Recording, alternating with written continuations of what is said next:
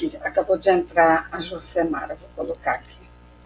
Olá, bom dia, Josemara. Eu não sei porquê, sempre fica escuro nessa.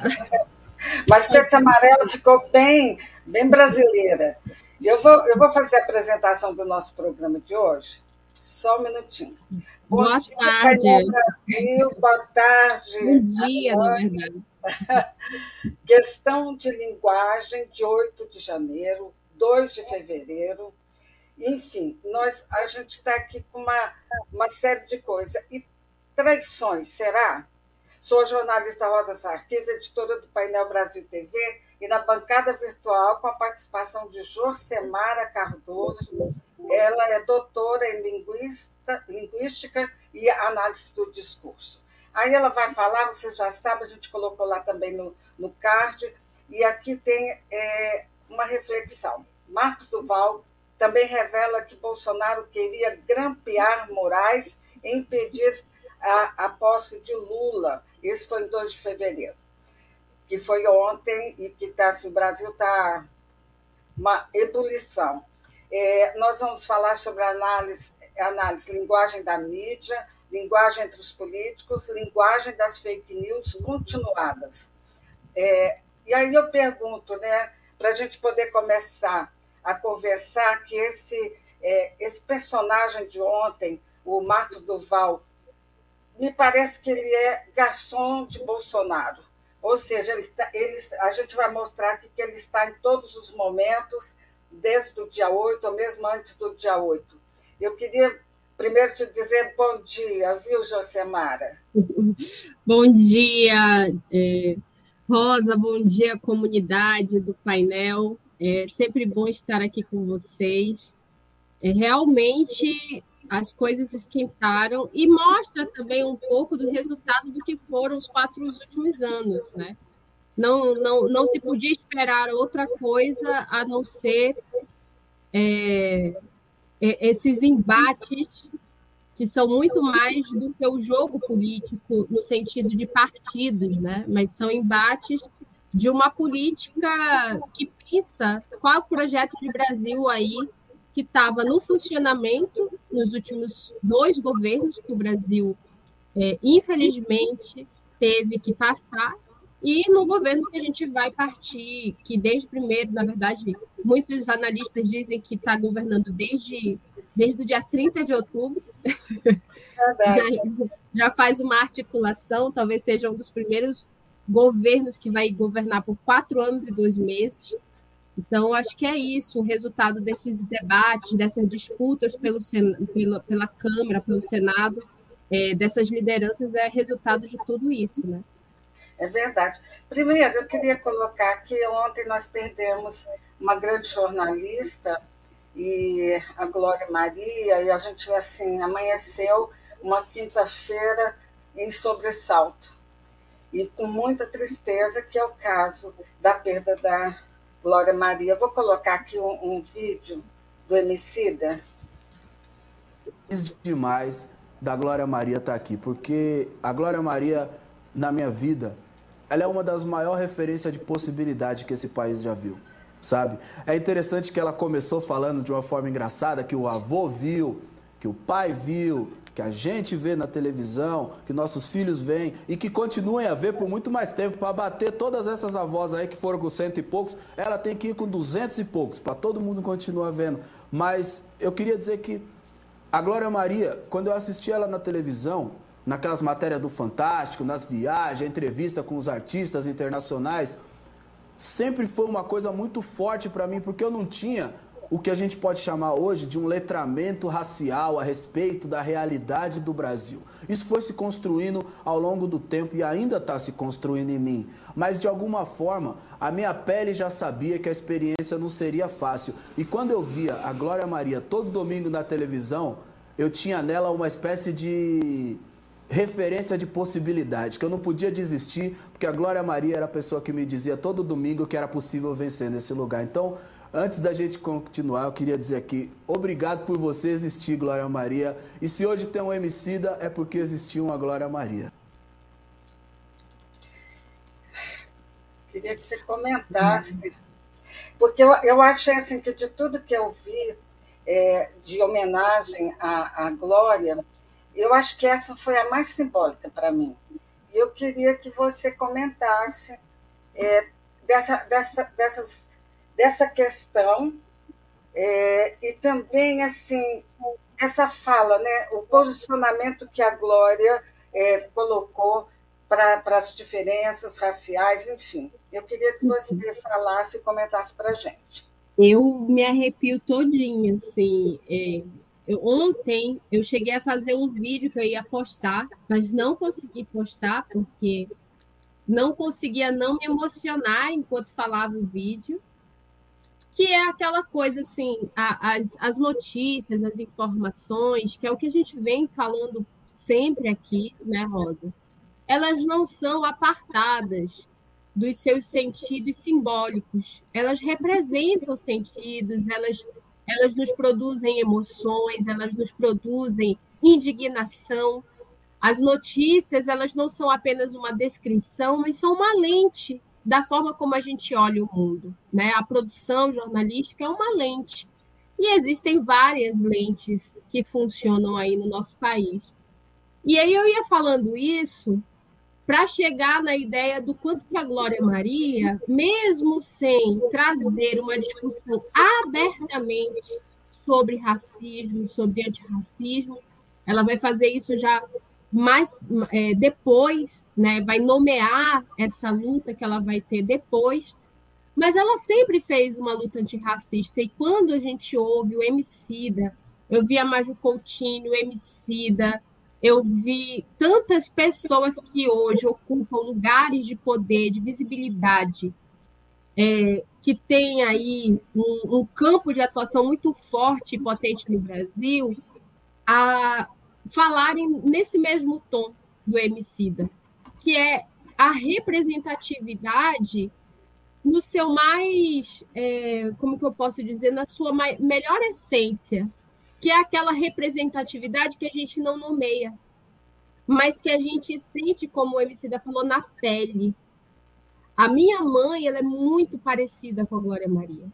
E na época da minha infância, era mais ainda, porque o cabelo da minha mãe era curto e liso, e era do jeitinho, tem a mesma cor da pele. E quando eu via os processos de. Hoje eu sei, hoje eu tenho consciência do racismo que ela passava, mas eu via lá no Fantástico, eu menina, uma mulher preta como a minha mãe, ocupando aquele espaço de voz, de fala, de potência, fazendo com que as mesmas pessoas que tentava humilhar a minha mãe ouvisse uma mulher negra falando sobre como que ela tinha que olhar o mundo, aquilo para mim foi muito representativo. Aquilo me dizia que o lugar de uma mulher preta não era sendo ofendida, não era em lugares só, é, subalternizados, como a sociedade me fazia acreditar. E inconscientemente, talvez eu me, me pegasse nessa ideia da única mulher preta no jornalismo brasileiro por décadas, é, no sentido de que é possível. Então, acho que essa fala do Emicida, ela vem nessa direção do, do impacto de não só uma, mas de várias gerações que a Glória Maria é, produziu no, no sentido mais é, essencial da palavra de representatividade, que é aquela que nos impulsiona, que nos motiva e nos diz que a gente pode ocupar outros lugares, sim. É isso aí. Eu vou colocar aqui uma, uma, um comentário da Aida. A Aida está sempre aqui com a gente, né? Ela diz assim: Josemara, quando são noticiados falecimentos, em geral, é, se escreve morre e não morreu. Você pode comentar para ela? Talvez é, mais por uma questão do, do, da morte ser inaugurada na instância da notícia, ou seja, naquele exato momento do presente. Mas, Aida, é, eu queria chamar a atenção, o teu comentário me fez lembrar de uma coisa que eu acho que a Jana Viscardi falou ontem, ela pegou e, e, e trouxe numa reflexão, que ela também é linguista muito famosa e tal, é, que ela falou assim, ela pegou como é que as notícias que passaram a circular sobre a Glória Maria em vários, em vários é, em várias plataformas jornalísticas, inclusive de grande impacto, como a UOL, é, eu não lembro mais agora quais são, ela, ela mostra lá, é, de como é que noticiavam a morte da Glória Maria falando da idade dela. No sentido mais etarismo possível. Mas, ao mesmo tempo, não é uma questão de dizer fulana morre aos parari parará, aos, sei lá, 70, 80 anos. Não. Era no sentido é, morre Glória Maria uh, e não se e, e até a, a, sua morte a sua identidade a sua a sua idade era enigmática e olha como é que é forte os discursos sobre a mulher é, não permite em vez de falar da grandiosidade dessa jornalista o discurso patriarcal o discurso machista e misógino é tão mais forte do que toda a representação histórica que ela teve na composição do jornalismo. E é isso que vai estar marcado na notícia, é isso que vai estar marcado na manchete. Então, é bem interessante a gente ver essas marcações linguísticas, porque, de fato, elas nos mostram discursos ali sendo produzidos, né? Sobre aquele sujeito que morre. É isso mesmo. Eu vou. Ela agradece aqui, ó. Obrigada. Obrigada a você, viu, Aida, de estar aqui sempre com a gente. É, enfim, a gente só tem que agradecer a sua audiência, viu, querida? É a sua participação. Inclusive, ontem, é, Josemara, ela me deu maior apoio é, sobre a festa de Emanjá, que fez 100 anos. Ela que conseguiu a pessoa, o Javier, para vir falar aqui para a gente. Foi um lindo programa. Só tenho que te agradecer, viu, essa tua participação, essa Sou, tua Fui eu que tra travei ou foi você? Foi, foi você que travou, mas você já voltou. Aí ela, ela nos deu essa força enorme de da gente poder fazer um programa lindo a respeito de Emanjá. Bom, eu vou colocar aqui agora, eu acho que você congelou de novo. Se eu estou te vendo. É, mas você está congelada, tudo bem, a gente vai entrar aqui primeiro. Eu vou colocar as imagens de 8 de janeiro, para a gente começar a nossa conversa a partir daí. Você pode, inclusive, ir comentando, viu, Josemara? É, a gente conversou, eu lembro que na, logo na, na semana seguinte, sobre os atentados terroristas de 8 de janeiro, como a gente pode ver aí, a movimentação policial é, dá direito, inclusive, até tempo o suficiente para que uma bandeira seja a, aberta, seja tremulada. É, foi um, um, um, episódio da nossa história que fala muito menos do próprio acontecimento em si e muito mais das relações que, que a gente tem na nossa sociedade. Quem é que pode, essa política que o, a, a Tilly Mibam vai falar sobre a necropolítica, né, desse funcionamento que autoriza o Estado a potencializar mortes de determinados grupos dentro da sociedade a partir de uma ideia de regime de exceção. E a gente consegue ver no dia 8 de janeiro exatamente isso. Dentro da. Engraçado e, e paradoxal, porque no 8 de janeiro, é, judicialmente, politicamente, produziu um estado de sítio. Então, houve materialmente, né, no campo de vista da produção do executivo, a abertura de um, um estado de sítio e um interventor. Olha só que interessante.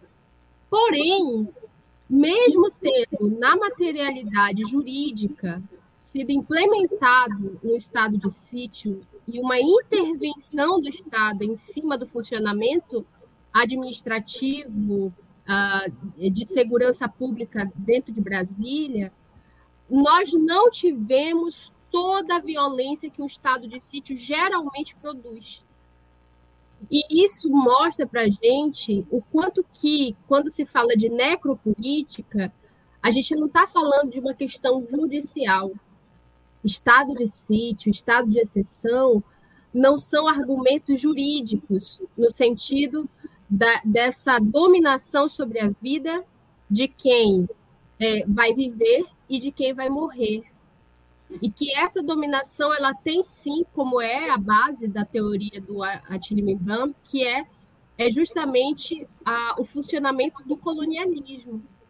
Ou seja, não é mais um dos funcionamentos do poder, mas é o funcionamento da base colonial que é estruturada dentro do racismo, que é estruturada dentro da produção de valorização de determinados corpos e proteção desses corpos, em detrimento da desvalorização e, da, e de uma espécie de regime político sobre a morte desses que são desvalorizados dentro da sociedade. Josemara, é, o fato de, de, de quebrar toda a estrutura do poder, quebrar literalmente, mas qual o, o significado simbólico disso? Qual a intenção? Como é que é, eles viram essa Sim. forma de destruição? É um braço do poder.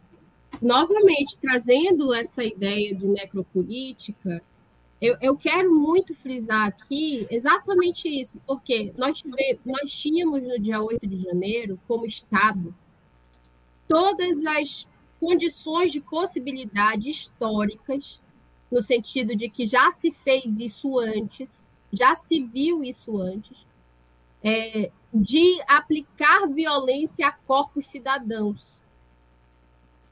É, quando eu falo aplicar violência, significa no sentido de que para proteger as instituições de cidadãos contra as próprias instituições, o estado de segurança ele estaria ativado, a ponto de, se for o caso, aplicar qualquer tipo de violência no sentido de prisão, no sentido de, de, de exclusão da liberdade de expressão que aquele sujeito acha que está fazendo, é, o sentido de aplicar força para evitar que o patrimônio público seja devastado, né, que seja quebrado, que seja né, desmoralizado.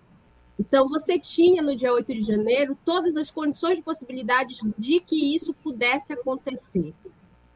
Aconteceu, mas aconteceu esporadicamente. Na sua maior parte do funcionamento do dia 8 de janeiro, isso não foi visto, isso não aconteceu.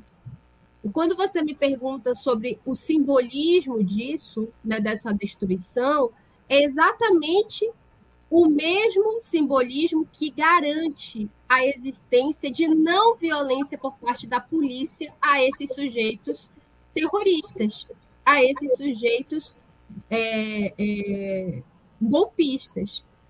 Por que, que eu digo isso?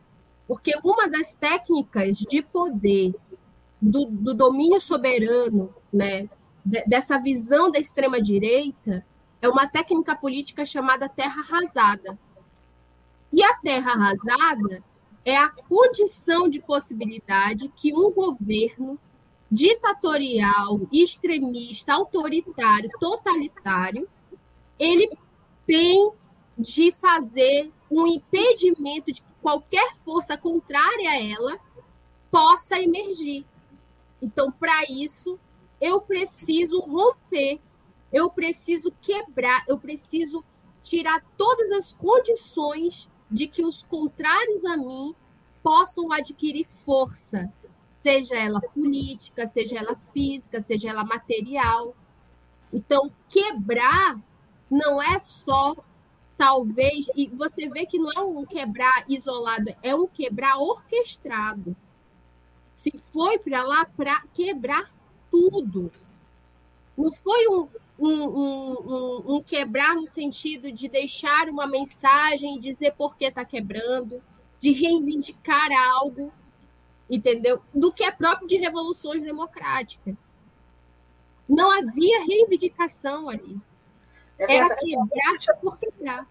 Sabe quando eu, eu percebo, quer dizer, a pessoa inconsciente é tipo, vamos supor assim, é, uma criança no supermercado que quer alguma coisa e não consegue, começa a se debater. Me veio muito essa imagem. Não sei o que, que você pensa a respeito.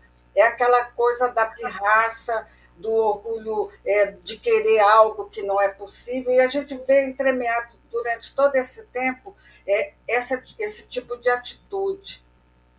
Hum. Eu, eu concordo e acredito, talvez, é, Rosa, que a criança, é, nesse sentido, é interessante aqui para que a gente entenda que a, a diferença de um, a criança ela tem naquele momento uma atitude individual. É verdade. E ainda assim, ela tem, ela, ela faz porque ela quer algo, uhum. no sentido que ela tem um objetivo. O objetivo é, é o doce, né? Agora, quando a gente olha para o que aconteceu aqui, a gente não pode perder de vista que isso aqui não é uma construção individual, não são indivíduos quebrando, é uma construção coletiva que foi administrada, que foi orquestrada por meio, inclusive, é, a, a, deixa eu trazer aqui o nome. Espera aí um momento. Eu tenho tanta coisa aberta aqui que é um momento, deixa eu só pegar aqui, que é a Fernanda Sarquis e o Marcos Nogueira, que falam sobre isso do orquestramento, principalmente a Fernanda, que trabalhou muito com essa questão, do orquestramento dentro das comunidades virtuais para a produção do que a gente está vendo como resultado no dia 8 de janeiro. Então, há uma rede muito forte, muito bem articulada, de uma população, de uma parte, uma grande parte da população, que está sendo induzida, estimulada, é, gerenciada a entender que cada atitude é uma atitude para produzir uma terra arrasada. É, no fundo, era isso que eu queria dizer. Que ao quebrar, aquele ato juridicamente pode ser visto como individual. Aquele sujeito do jurídico, ele tem que pagar pelo que ele fez, ou ela fez. É, mas no sentido histórico, político, ideológico, dentro das relações de poder, isso nunca pode ser visto de forma individual, justamente porque tem esse orquestramento que é uma técnica política do autoritarismo, da extrema-direita. É preciso acabar, e acabar com tudo que é, é material da, daquele oponente, do meu inimigo. Ele não pode roçar, no sentido, se eu disputo um campo, um território, não é à toa que os garimpeiros, quando chegam, eles queimam tudo. Eles acabam com tudo para evitar ao máximo que aquela terra tenha condições de gerar novamente floresta.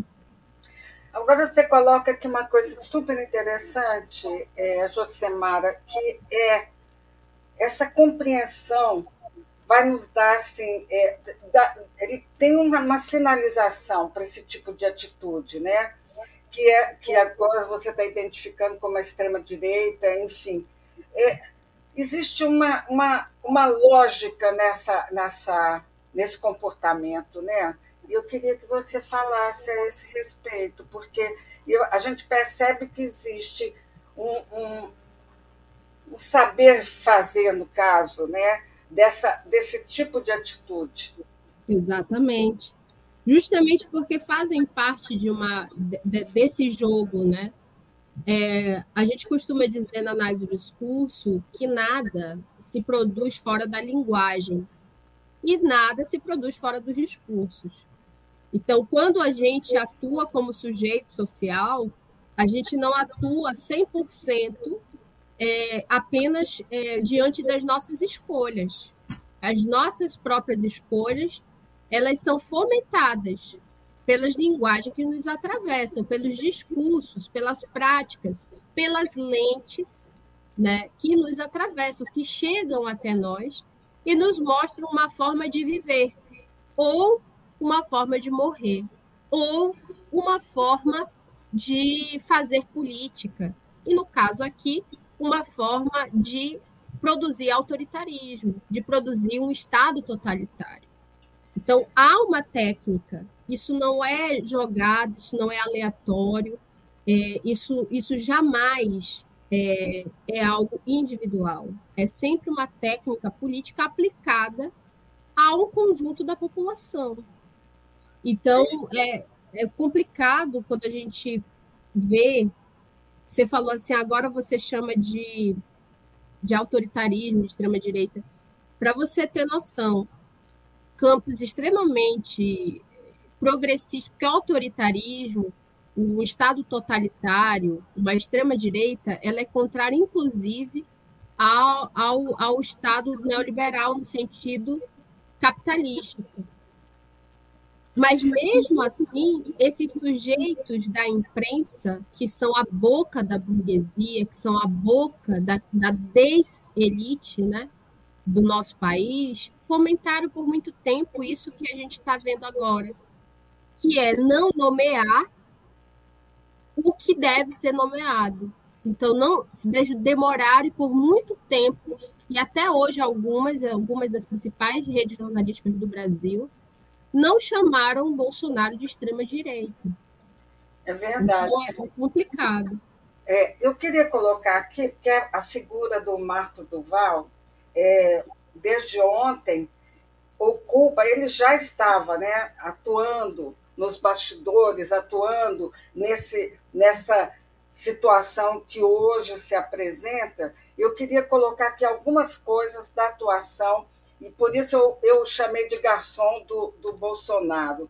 Vamos lá, eu vou colocar aqui. É, vai tá, a gente vai estar. Tá, não, não sou terrorista, não, não quebrei nada. A gente vai estar. Tá... passar a imagem minha lá, que não tem imagem minha nenhuma lá quebrando, não quebrei nada. Ninguém aham. que quebrou nada, todo mundo. Senador, senador Marcos Duval. Senador Marcos Duval. Gente, realmente. Vitória, pessoal de Vitória, da Realmente a situação aqui é caótica vazio porque dormindo no chão. Dormindo no chão. É. Pessoal aqui, ó. Aqui, ó, todo mundo.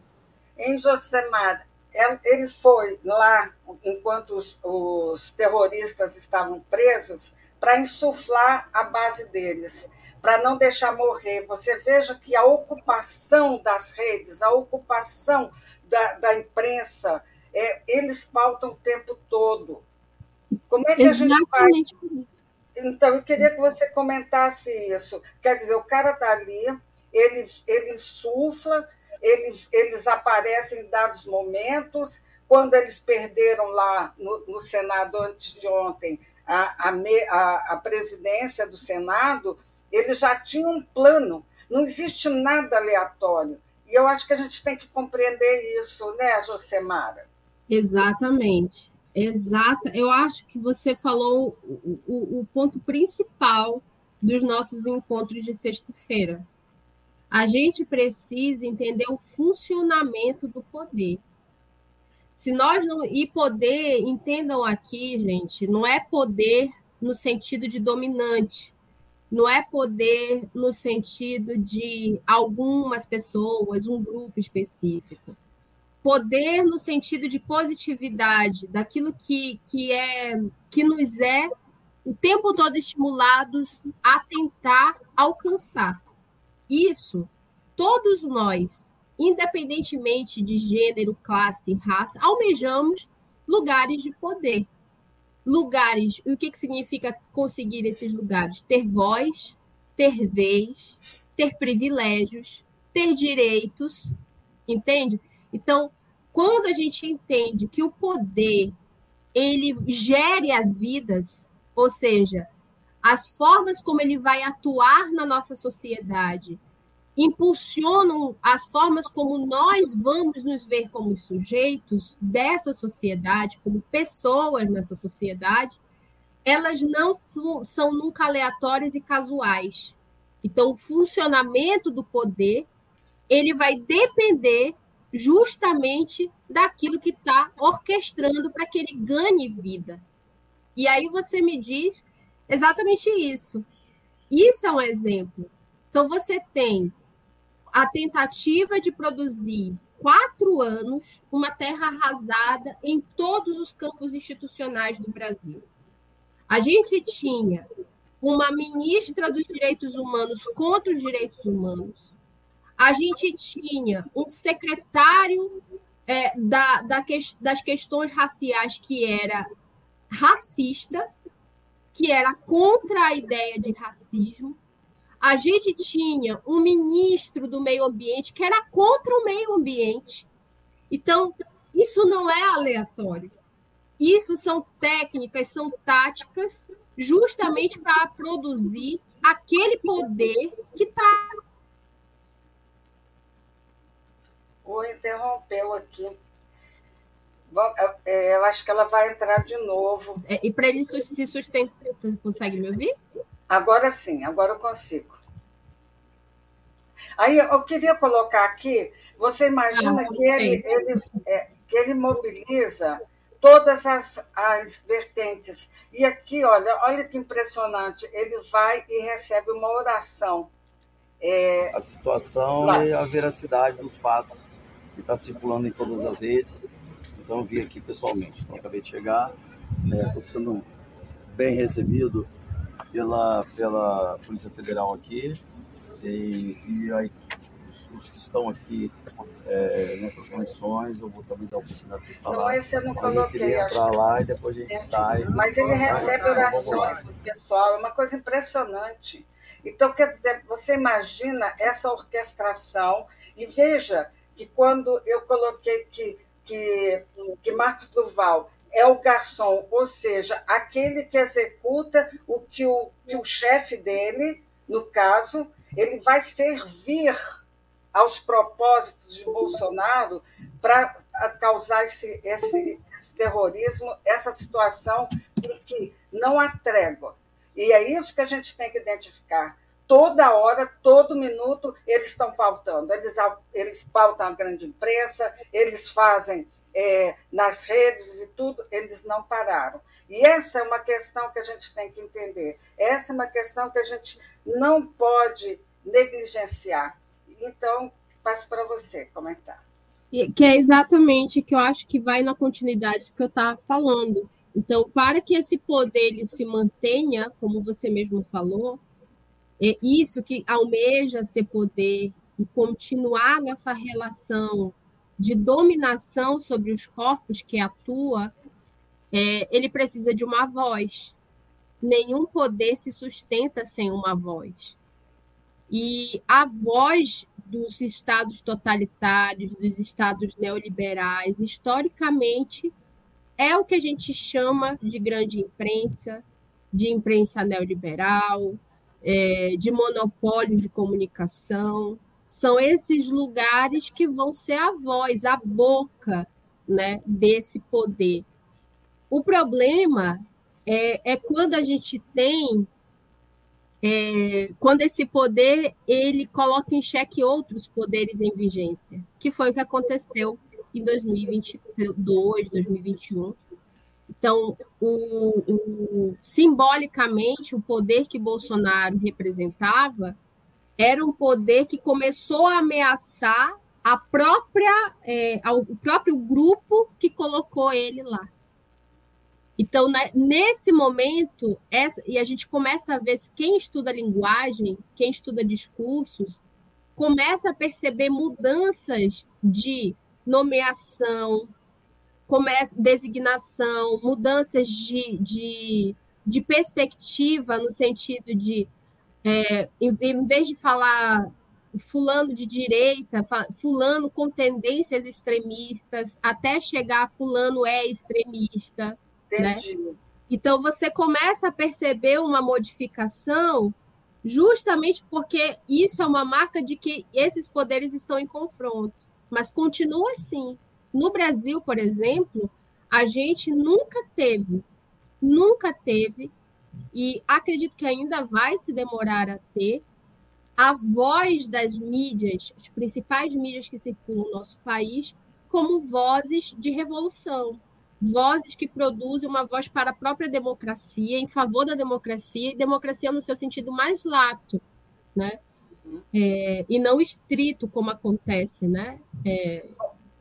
Aí eu queria colocar ontem um posicionamento da mídia, que está todo mundo, lógico, colocando, porque é, Marcos Duval ele, ele é o zero e vezeiro de, de inventar situações, a última foi 50 milhões que ele recebeu, segundo do, do, do orçamento secreto, enfim, esse, esse tipo de coisa ele está sempre e ele não consegue é, provar. Olha aqui, que eu achei super interessante ontem, é, o posicionamento do, do Guedes, da, da Globo News. No vídeo comentando essa fusarca que o senador Marcos Duval fez hoje. E o jornalista da Globo News, Otávio Guedes, que na minha opinião é o melhor comentarista político hoje em dia, tá? É, ele disse o seguinte: estratégia do senador Marcos Duval é clara: tornar Alexandre de Moraes suspeito para julgar atos golpistas e forçar a criação da CPI é, com viés antigoverno do PT. Bem, eu vi que essa possibilidade que ele levantou teve ampla repercussão, tá? É, no UOL também tem um texto muito parecido do José Roberto Toledo. Golpe era forçar Xandão a se dizer impedido de investigar Bolsonaro. Para quem não está entendendo muito bem, eu vou colocar um vídeo aqui que explica essa teoria criada pelo Otávio Guedes. Cara, o jornalista Otávio Guedes matou a charada. Tava assistindo agora no G1, ele fazendo uma análise, um comentário sobre esse bafão aí do Marcos Duval, né, de dizer é, que o Bolsonaro queria o, o cooptar para um golpe de Estado, né, e daí seria como espionar através do GSI, o Alexandre de Moraes, etc e tal. Tudo isso, na verdade, é cortina de fumaça, sim, porque faz uma denúncia que parece ser grave, né, de que Bolsonaro é querer dar um golpe de Estado, etc e tal, mas coloca é, como centro das atenções o ministro Alexandre de Moraes do STF para quê? Para que ele se torne suspeito de julgar os atos golpistas, que é tudo que o bolsonarismo deseja. E tem mais, eles querem também forçar é, a instalação de uma CPI para averiguar é, esses fatos aí na rádio. Ele está mudando a versão a cada entrevista. Primeiro ponto. Segundo ponto, Marcos Duval está servindo a dois propósitos. Colocar Bolsonaro na, na cena do crime é cortina de fumaça para dizer, olha, olha que, que denúncia importante, que bomba. Mas o efeito colateral dele é tornar o Alexandre de Moraes imparcial para julgar os atos golpistas, que é o sonho do bolsonarismo, e provocar a CPI com viés anti-governo. Eu queria que você comentasse, porque eu acho que é realmente isso, né, que a gente tem que se atentar do que está é, atrás das cortinas desse golpe, dessa, desse terrorismo. Bolsonaro é, é, é interessante nesse jogo a peça Bolsonaro, né? como é que ela se movimenta e é movimentada nesse jogo, né? Que ao mesmo tempo essa peça ela é, é ela, ela é movida, como você mostrou ainda há pouco, para mesmo mesmo na sua ausência, ela é presente para insuflar a, a produção dessa terra arrasada, feita pelos próprios sujeitos dessa terra, é, e, ao mesmo tempo, ele é uma peça justamente que, que tenta dar determinado público da, sedento. Oi. É, voltou? Voltou, agora voltou. Um público sedento por justiça. É, de novo, congelou. Então, eu acho que aqui é interessante, é, pessoal, a gente. Eu estou te ouvindo, tá me ouvindo? Tá, agora estou te ouvindo. Antes não. Oi, pode falar. Tá me ouvindo? Tô... Sim, agora sim, eu estou te ouvindo. Eu tô, tô desligando tudo aqui para ver se volta. Então, é, é, isso. Então, a gente tem aí uma população que está sedenta por vingança, por justiça, porque passou a passar fome, passou por muitos episódios. E talvez é, essa é, o que o Otávio Guedes vai fazer é entender justamente esse jogo. Esse jogo no sentido que há espaço para movimentar a peça Bolsonaro como se fosse um agrado a essa população que está sedenta por essa justiça, mas é, que, que, que vai, de alguma forma, exigir que isso seja verificado, mas como uma notícia produzida e mal produzida e falsamente produzida, não vai dar em nada. Então, você faz o quê? Você justamente coloca em xeque a capacidade de verificação do fato daquele que verifica.